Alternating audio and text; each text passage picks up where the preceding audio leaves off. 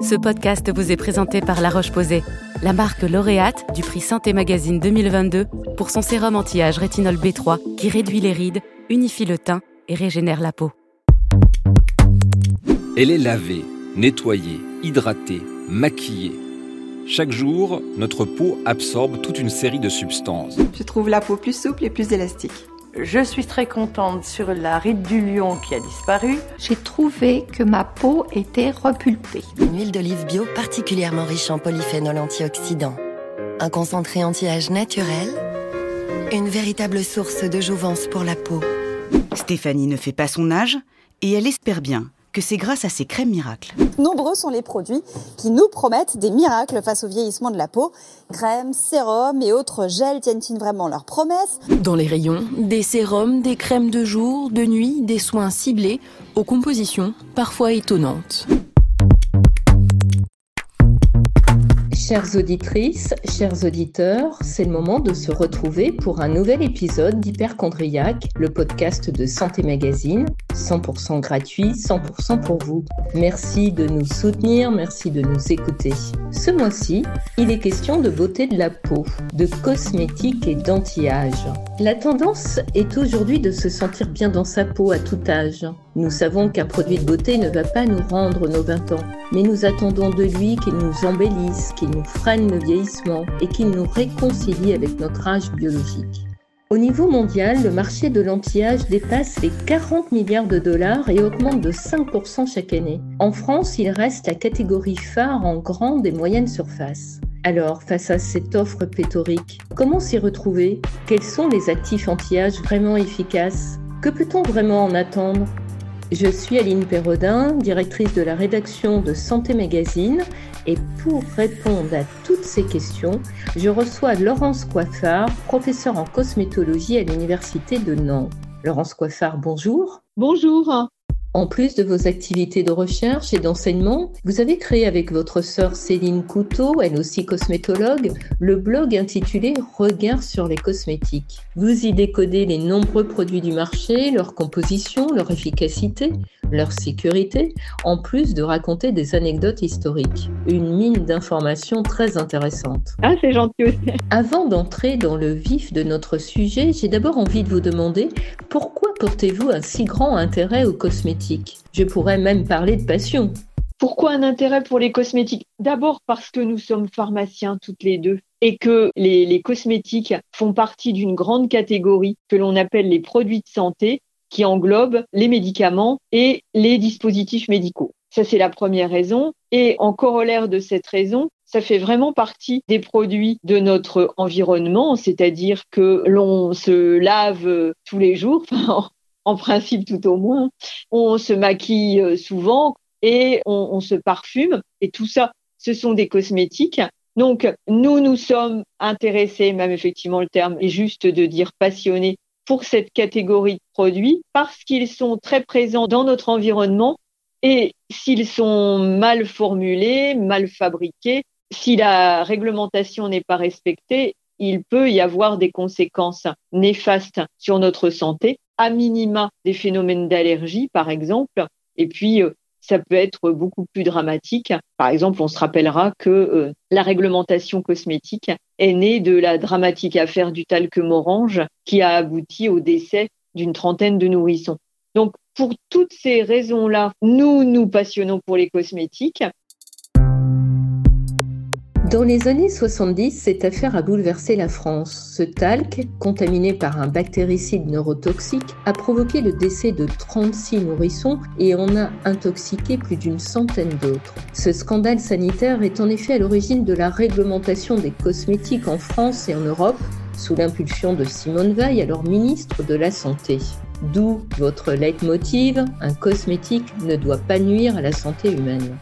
Le cosmétique est depuis défini par le Parlement européen comme toute substance ou mélange destiné à être mis en contact avec les parties superficielles du corps humain en vue de les nettoyer, d'en modifier l'aspect, de les parfumer, de corriger les odeurs corporelles, de les protéger ou de les maintenir en bon état effectivement, les cosmétiques sont absolument indispensables à la bonne santé. Alors, euh, je peux prendre des exemples très différents.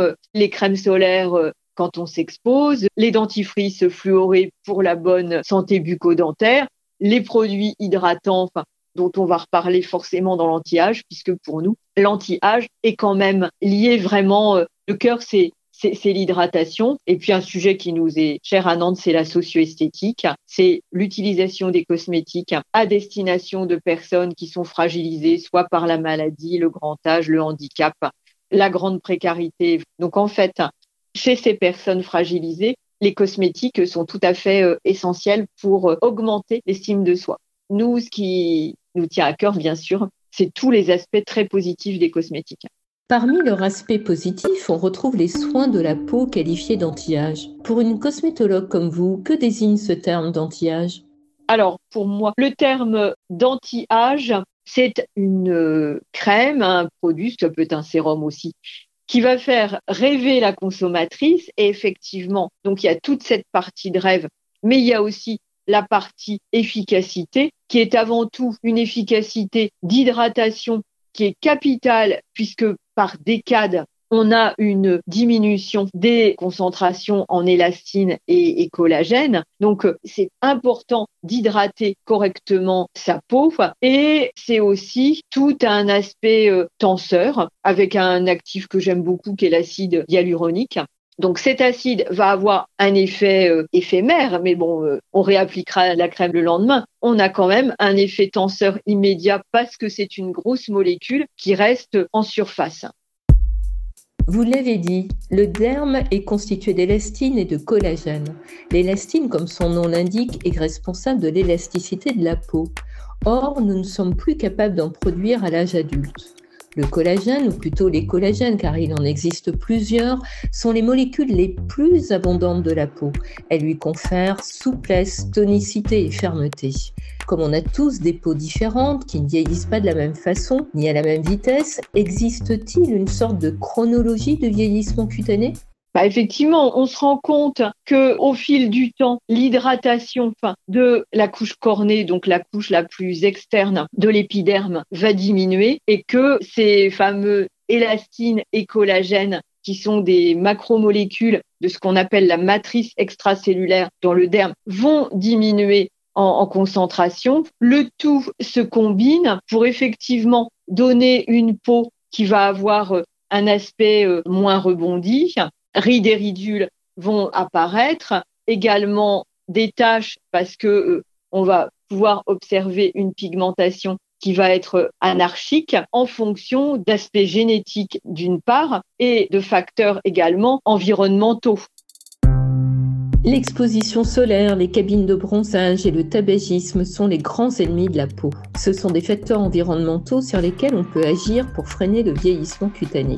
Mais quand les premières rides, les premières taches apparaissent, que faut-il choisir pour conserver une peau fraîche et lumineuse le plus longtemps possible?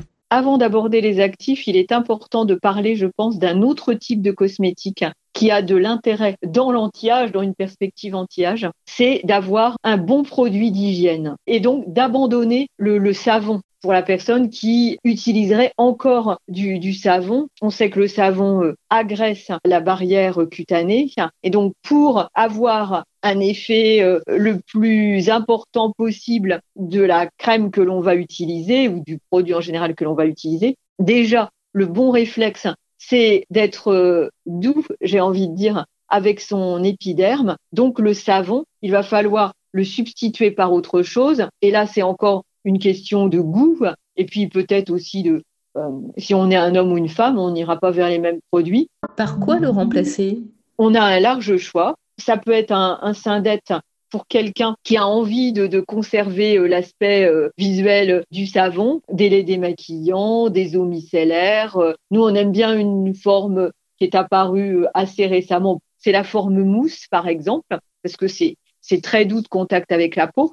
Donc déjà, c'est un, bon geste que d'abandonner le savon et ce, quel qu'il soit. Et une fois qu'on a posé ce geste, effectivement, on a des actifs particulièrement euh, intéressants.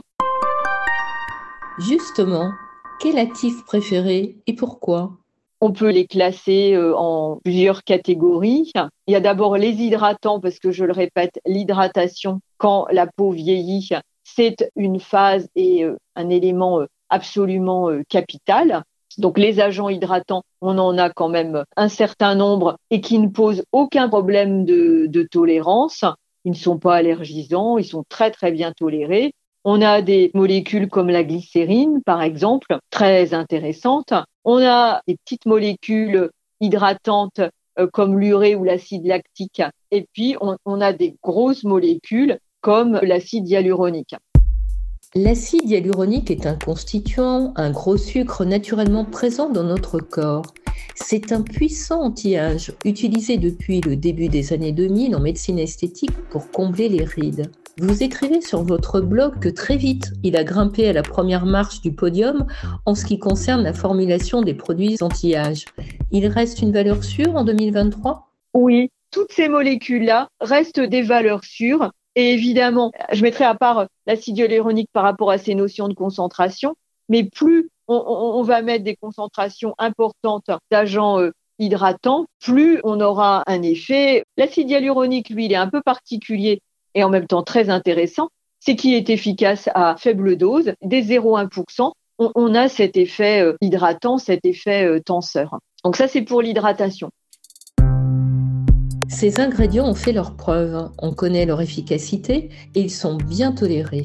Une peau bien hydratée et plus lumineuse, plus lisse, avec un peu moins de ridules.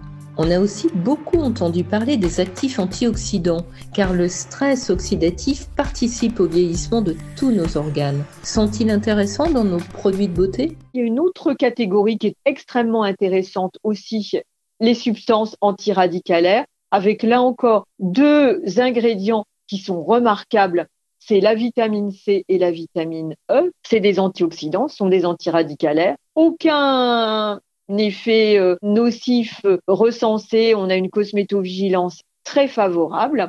Donc, c'est excessivement euh, intéressant de les associer aux hydratants. La vitamine C est en effet décrite comme l'un, sinon le meilleur actif anti-âge, car elle permet aux cellules de la peau, les fibroblastes, de fabriquer plus de collagène. Concrètement, ça se traduit comment? Moins de rides, moins puisque on sait que la vitamine C permet, alors là aussi quand même, bien sûr, hein, tout est une question de dose. On, sait qu'à des concentrations de l'ordre de 5-10%, on a un effet intéressant sur la synthèse du collagène. Donc, il bah, ne faut pas s'en priver, hein, surtout. Hein. Contre les rides et les taches, les polyphénols sont aussi des antioxydants très utilisés dans les produits anti-âge. Que pensez-vous de ces ingrédients? J'ai un peu évolué, enfin, je peux même dire nous avons un peu évolué sur la question avec le problème qu'effectivement, avec ce type d'ingrédients, on n'est pas euh, exempt d'une euh, certaine activité euh, perturbateur endocrinien, donc ou perturbatrice endocrinienne. Donc, les polyphénols peuvent être à, considérer un petit peu avec prudence et, circonspection. On voudrait être prudent avec les extraits végétaux en particulier, type resveratrol, par exemple, pour, ne pas le, citer. Bacuchiol aussi. Le bacuchiol est présenté comme un rétinol végétal, d'où son intérêt car le rétinol est un actif anti-âge reconnu, lui aussi stimule la synthèse de collagène. Son efficacité n'est pas à remettre en cause. Hein. Fitzpatrick a montré que les rétinoïdes, l'acide rétinoïque en particulier, était capable de traiter l'héliodermie. Donc, euh, le vieillissement cutané est lié à une exposition euh, solaire euh, importante.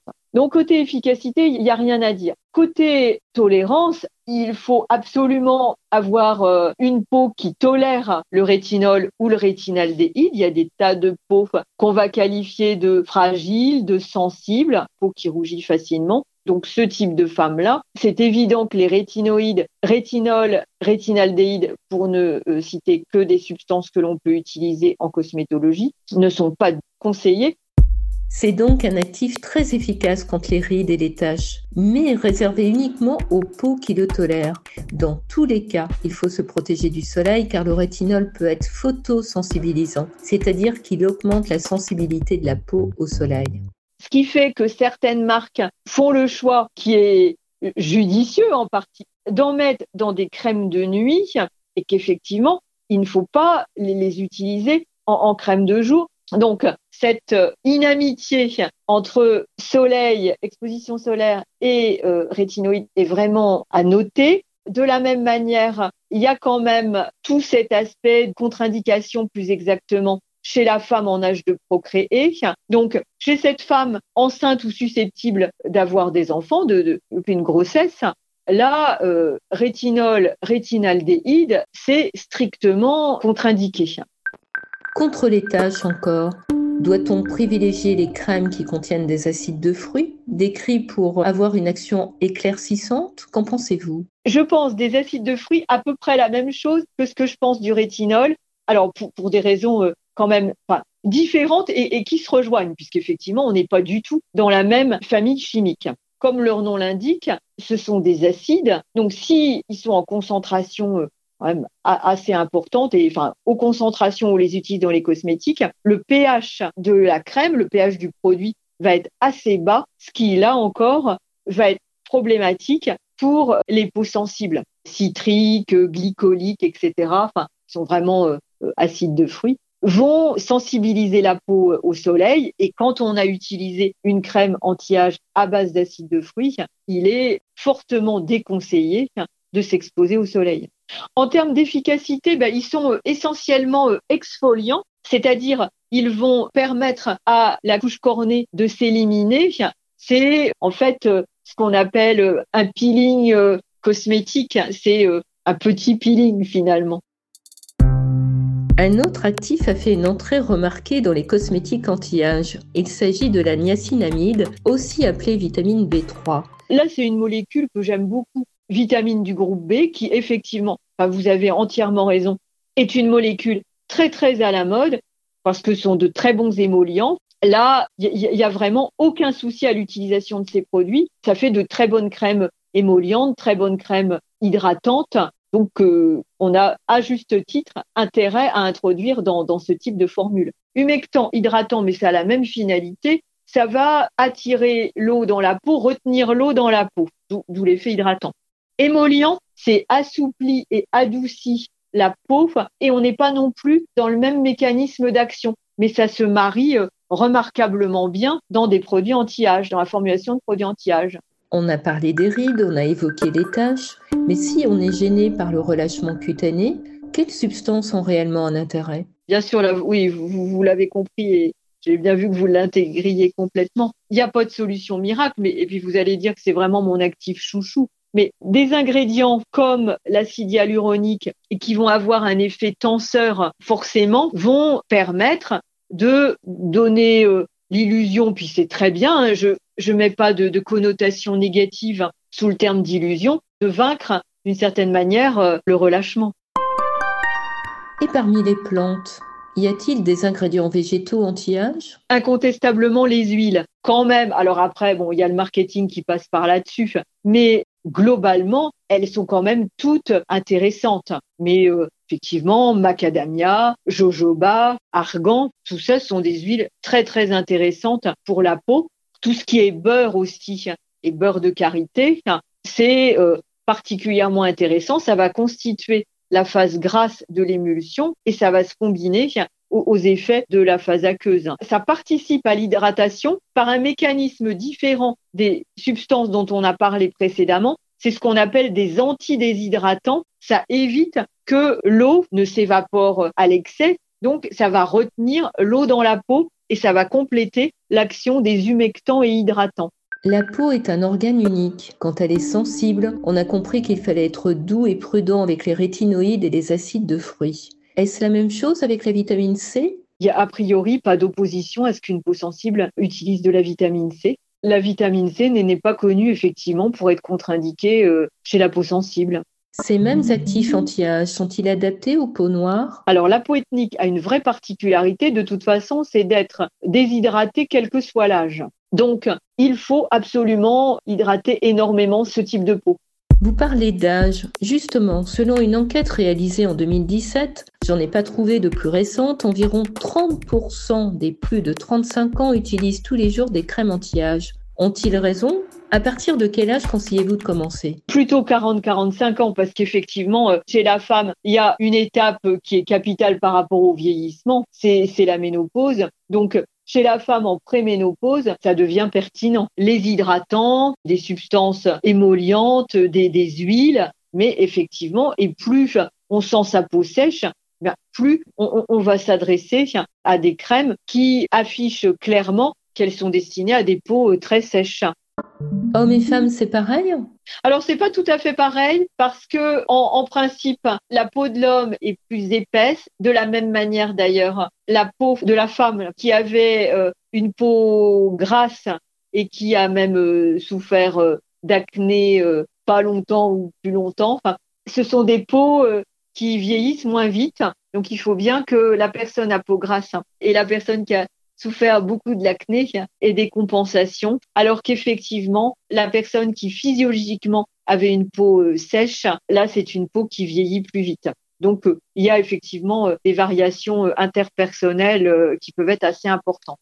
Mais franchement, pour autant, les formules, elles sont unisexes. Hein. Un homme peut très bien utiliser la, crème anti-âge de, sa femme, il n'y a, pas de problème. C'est vraiment ça. Les aspects qu'on va qualifier d'organoleptiques sont très importants pour l'homme. Il faut pas que ce soit gras, il faut pas que ça colle. Alors que bon, ma foi, euh, la formule, par contre, ça, ils vont pas trop euh, aller regarder ce qu'il y a dedans. Et euh, une molécule, je reviens sur la vitamine C, voilà, qui, qui a pas un nom mystérieux, qui connaissent bien, ils vont pas chercher midi à 14 heures. Ça, va être un ingrédient qui va bien leur convenir. Pendant des années, on a vanté les propriétés des antioxydants, ensuite celles du rétinol et de la vitamine C. Aujourd'hui, nous l'avons dit, beaucoup de produits mettent en avant la niacinamide. Comment expliquez-vous ces différentes périodes? Par notre besoin de nouveauté Saisonnalité, qui se rapporte à des époques, pour moi, est liée à un besoin d'innovation constant de l'industrie cosmétique et comme les fournisseurs d'ingrédients ne sont pas à même de fournir à, cette cadence-là des ingrédients euh, nouveaux, sûrs d'emploi, etc., eh bien, régulièrement, on repart sur des ingrédients euh, dont on sait depuis longtemps qui sont intéressants, mais qui étaient tombés en désuétude parce que justement, euh, une innovation poussant l'autre, on avait privilégié autre chose. pour moi, c'est vraiment strictement marketing mais on n'a pas à s'en plaindre parce que tout ce qui est euh, vitamine du groupe B, euh, vitamine C, euh, acide hyaluronique, c'est intéressant. Donc moi je trouve que c'est plutôt des, modes qu'il faut privilégier et qu'au contraire on n'a pas tellement envie que ces modes-là s'arrêtent parce que il y a efficacité et il y a tolérance. Donc quoi demander de mieux? Cher, c'est un gage de qualité? Non, alors pas du tout. Par contre, fuir euh, absolument les marques qui ne sont vendues qu'en ligne, qui sont un peu confidentielles, etc., etc. Et aussi, je prêche pas pour ma boutique, hein, mais les marques vendues en pharmacie, quand même, faut leur reconnaître ça, hein, c'est sont plus vertueuses que d'autres. Et là encore, euh, mon, mon but n'est pas de citer des marques, et puis je pense que vous le savez, j'ai pas de conflit d'intérêt. C'est pas une question de prix, mais c'est quand même une question de type de marque. En revanche, vous êtes très prudente face à la mode des cosmétiques maison. J'ai rien contre. Quand je dis rien contre, c'est pas tout à fait ça. Je vois de plus en plus d'agriculteurs, agricultrices qui se mettent à fabriquer des cosmétiques. Moi, je suis très prudente en voyant ce qu'ils font. Ils n'ont pas fait de formation de cosmétologie. Moi, très franchement, je ne sais pas comment ils font. Moi, du jour au lendemain, on me mettrait dans une ferme, je sais pas, traire une vache, etc. Et, et c'est pas mon métier. Donc, ces petites gammes de gens créés sans formation, là, je veux pas citer la marque, mais euh, c'est Céline Couteau qui avait beaucoup, beaucoup communiqué sur LinkedIn sur euh, un créateur de cosmétiques qui même était fier d'avoir créé sa marque sans aucune connaissance cosmétique. Alors là, moi, je trouve que c'est à tomber à la renverse, hein, parce que, enfin, euh, je sais pas, enfin, je, je... c'est très étonnant. Et il y a des gens qui, je pense, voyant dans le domaine une sorte de manne, décident de créer leur marque cosmétique en n'y connaissant rien du tout. Mais je trouve ça, trouve ça dommage parce que, je trouve ça dommage parce que, voyez, enfin, et même préjudiciable. Dans le domaine de la création, je trouve que c'est super de faire euh, ses vêtements, ses pulls soi-même, sa déco soi-même, etc. Mais les cosmétiques, c'est, c'est, c'est, c'est quand même autre chose. Il hein. faut avoir une connaissance approfondie de la réglementation, ce qu'on a le droit de faire, ce qu'on n'a pas le droit de faire. Et euh, ça s'acquiert quand même pas du jour au lendemain. Toutes les formations euh, pour étudiants bah, durent un an et les jeunes euh, dans l'industrie, bah, c'est évident qu'ils sont moins compétents que les seniors, etc. Donc, se lancer dans le domaine sans aucune connaissance et commercialiser comme ça des produits, moi j'avoue que je, je suis, j'en reste un peu stupéfaite. Pour conclure, j'aimerais vous demander, et vous, que mettez-vous sur votre peau? Ah oui, que je mets sur... Alors, euh, déjà, effectivement, je, reviens au début. Ça fait très longtemps que j'ai... Ça ne veut pas dire que j'ai pas des. Je ne mets pas de savon. Ça, c'est évident. J'utilise des laits démaquillants, des syndettes, des mousses. J'hydrate beaucoup et je ne m'expose pas au soleil et je mets une crème 50 plus l'été. Après la mousse, je fais une pulvérisation euh, d'eau et je sèche avec un, mouchoir à usage unique. Voilà ma routine. Merci Laurence Coiffard pour toutes ces réponses. Nous vous conseillons vivement d'aller surfer sur son blog Regard sur les cosmétiques. Pas de savon, beaucoup d'hydratation doublée de quelques actifs anti-âge ayant fait leurs preuves. Voilà des conseils qui, je l'espère, vous aideront à y voir plus clair et à mieux choisir vos soins de beauté. Hyperchondriac est un podcast de Santé Magazine. Vous pouvez l'écouter sur Deezer, Spotify et toutes les plateformes de podcast. Si vous avez aimé cet épisode, dites-le, partagez-le, abonnez-vous, écrivez-nous sur nos pages Facebook et Instagram et à l'adresse rédaction Nous vous donnons rendez-vous le mardi 30 mai pour parler de pollution et de ses effets sur la santé. C'était Hyperchondriac, le podcast de Santé Magazine. Cet épisode vous a été présenté par La Roche-Posay, la première marque de soins anti-âge prescrite en France. La Roche-Posay concentre dans ses soins des actifs dermatologiques anti-âge de référence à leur dose optimale, sans compromis sur la tolérance. Son sérum rétinol B3, formulé avec un complexe de rétinol exclusif et de la vitamine B3, corrige les signes de l'âge pour une peau progressivement plus ferme, des rides réduites et un teint lumineux. Jour après jour, la peau paraît visiblement rajeunie, comme régénérée.